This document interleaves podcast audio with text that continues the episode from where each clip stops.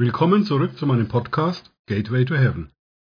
Mein Name ist Markus Herbert und mein Thema heute ist der Feldzeichenaltar von Mose. Heute sage ich etwas zum Kampf vom Volk Israel gegen Amalek. Vom Kontext her stritt das Volk Israel gerade mal wieder mit Mose und damit mit Gott. Diesmal wegen Wassermangel. Sie lagerten sich gerade in Rephidim. Gottes Antwort auf den Wassermangel war mehr als ungewöhnlich. Kein Bohrgestänge, um nach Grundwasser zu bohren und es mit einer Pumpe zu fördern. Kleiner Scherz. Diese Möglichkeiten gab es natürlich zur Zeit Mose noch nicht. Beginnen wir mit 2. Mose 17, Vers 6. Siehe, ich will dort vor dich auf den Felsen am Horeb treten. Dann sollst du auf den Felsen schlagen, und es wird Wasser aus ihm hervorströmen, so dass das Volk zu trinken hat. Und Mose machte es so vor den Augen der Ältesten Israels.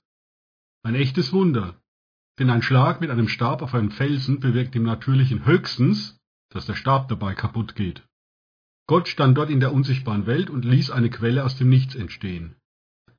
Das muss eine gewaltige große Quelle gewesen sein, denn sie stellte die Wasserversorgung für 600.000 Männer plus Frauen und Kinder und auch noch für die Tiere sicher. Und das in der Wüste. Das entspricht der Wasserversorgung einer Millionenmetropole. Vers 7. Und er, Mose, gab dem Ort den Namen Massa, übersetzt Prüfung oder Versuchung, und Meriba, übersetzt Streit. Wegen des Streitens der Söhne Israel und weil sie den Herrn geprüft hatten, indem sie sagten, ist der Herr in unserer Mitte oder nicht? Ja, natürlich war Gott buchstäblich in ihrer Mitte, über der Stiftshütte in Form einer Wolken- bzw. Feuersäule. Doch wir, mich eingeschlossen, sollten nicht mit dem Finger auf die murrenden Israeliten zeigen. Wenn es Probleme in unserem Leben gibt, wenn es für uns existenzbedrohend wird, sind wir uns dann noch, Christus in uns und wir in ihm, bewusst? Die Versorgung mit dem Trinkwasser war also geklärt. Jetzt konnte es gleich danach mit dem Kampf gegen Amalek weitergehen. Vers 8. Danach kam Amalek und kämpfte in Rephidim gegen Israel. Ein Problem geklärt, das nächste kommt sogleich. Zum Glück hatten die Israel in Mose einen Anführer, der mit Gott redete und die Strategien von ihm bekam. Die setzte er sogleich um. Vers 9. Und Mose sagte zu Josua, seinem künftigen Nachfolger, Wähle uns Männer aus und zieh aus, kämpfe gegen Amalek. Morgen will ich mich auf den Gipfel des Hügels stellen mit dem Stab Gottes in meiner Hand. Josua heißt übersetzt, der Herr ist Rettung. Josuas Name ist zugleich sein Programm. Mose wusste genau, dass das Volk Israel ohne die Hilfe Gottes den Kampf nicht gewinnen würde. Josua bekam hier gleich mal hautnah die Ausbildung, die er später bei der Eroberung des gelobten Landes brauchen würde. Vers 10. Da tat Josua, wie Mose ihm gesagt hatte, um gegen Amalek zu kämpfen. Und Mose, Aaron und Hur stiegen auf den Gipfel des Hügels. Mose wusste, dass er der Schlüssel im Kampf der Israeliten gegen Amalek sein würde. Daher nahm er seinen Bruder Aaron und Hur, den Sohn Kalebs, mit auf den Berg. Ein Berg steht in der Bibel meist für eine Position der Macht, um Regierungsgewalt auszuüben bzw. um einen geistlichen Kampf zu führen. Ein Berg bietet natürlicherweise auch einen guten Überblick über das Kampfgeschehen. Jesus sendete seine Jünger immer zu zweit aus, um Dämonen auszutreiben und Kranke zu heilen. Nie alleine. Steht in Markus 6, 7. Vers 11. Und es geschah, wenn Mose seine Hand erhob, dann hatte Israel die Oberhand. Wenn er aber seine Hand sinken ließ, dann hatte Amalek die Oberhand. Ich vermute mal, die drei auf dem Berg konnten von ihrer Position die Schlacht im Tal sehr gut beobachten, wie der Kampf heftig hin und her wogte.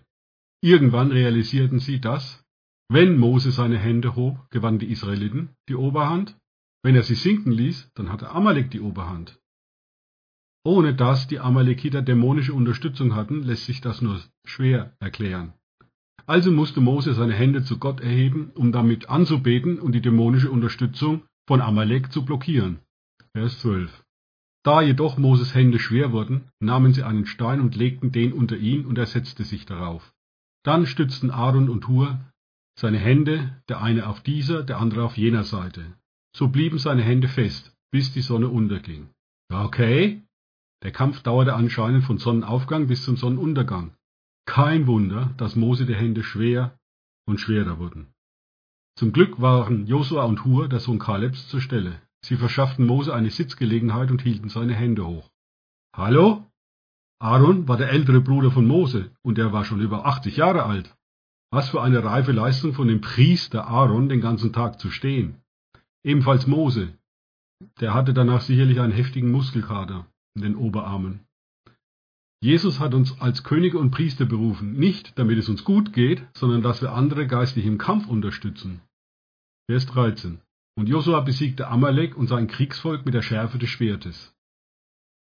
Jeder der Beteiligten hatte seinen Job. Mose, Aaron und Hur auf dem Berg in Anbetung, Josua als Anführer im Tal, um mit dem Volk Israel zu kämpfen. Alle zusammen waren wichtig, um diesen Sieg zu erringen. Hätte nur einer von ihnen sich geweigert, gemäß der Strategie Gottes zu handeln, so wäre das Volk Israel an dieser Stelle geschlagen worden. Vers 14. Danach sprach der Herr zu Mose, schreib dies zur Erinnerung in ein Buch, genau genommen in das zweite Buch Mose, auch Exodus genannt, und lege in die Ohren Josuas, dass ich die Erwähnung von Amalek vollständig unter dem Himmel auslöschen werde. Im weiteren Verlauf der Bibel sehen wir im Buch Richter, Kapitel 6,3, dass Amalek wieder das Volk Israel, hier zusammen mit den Midianitern und den Söhnen des Ostens, bedrückte. König Saul, 1 Samuel 15,7, musste dann als nächstes mit den Amalekitern kämpfen. Saul machte hier den großen Fehler und vollstreckte nicht komplett das Gericht Gottes an den Amalekitern.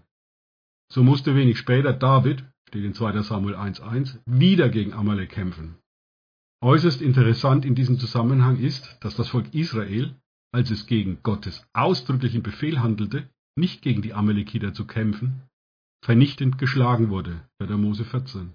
Im Kontext ist dies die Geschichte mit den zwei Kundschaftern, Josua und Kaleb, die Gott vertrauten, und den zehn anderen Kundschaftern, die auf ihre eigenen Möglichkeiten schauten und daran verzweifelten. Das brachte dem Volk Israel ein 40-jähriges Umherirren in der Wüste ein. Bei der Mose 23, 13. Kommen wir zum Abschluss dieser Geschichte in den Versen 15 und 16. Und Mose baute einen Altar und gab ihm den Namen, der Herr ist mein Feldzeichen, indem er sagte, Fürwahr, die Hand ist am Thron Gottes. Krieg hat der Herr mit Amalek von Generation zu Generation. Mose errichtet hier einen Anbetungsaltar als Dank für den Sieg über Amalek und nennt ihn Der Herr ist mein Feldzeichen. Das war sehr prophetisch. Ein Feldzeichen ist immer eine Orientierung für den geistlichen Kampf. Schaut ruhig mal in einer Konkordanz oder mittels Suchfunktion in einer Online-Bibel nach dem Wort Feldzeichen. Ich finde zum Beispiel 15 Treffer in der Elberfelder Übersetzung. Nur ein Beispiel davon. Jesaja 11,10. Und an jenem Tag wird es geschehen der Wurzelspross Isais, damit ist Jesus Christus gemeint, der als Feldzeichen der Völker dasteht, nach ihm werden die Nationen fragen, und seine Ruhestätte wird Herrlichkeit sein. Jesus ist das Feldzeichen Gottes. Danke fürs Zuhören. Denkt bitte immer daran, kenne ich es oder kann ich es im Sinne von erlebe ich es. Erst sich auf Gott und Begegnungen mit ihm einlassen bringt Leben. Gott segne euch und wir hören uns wieder.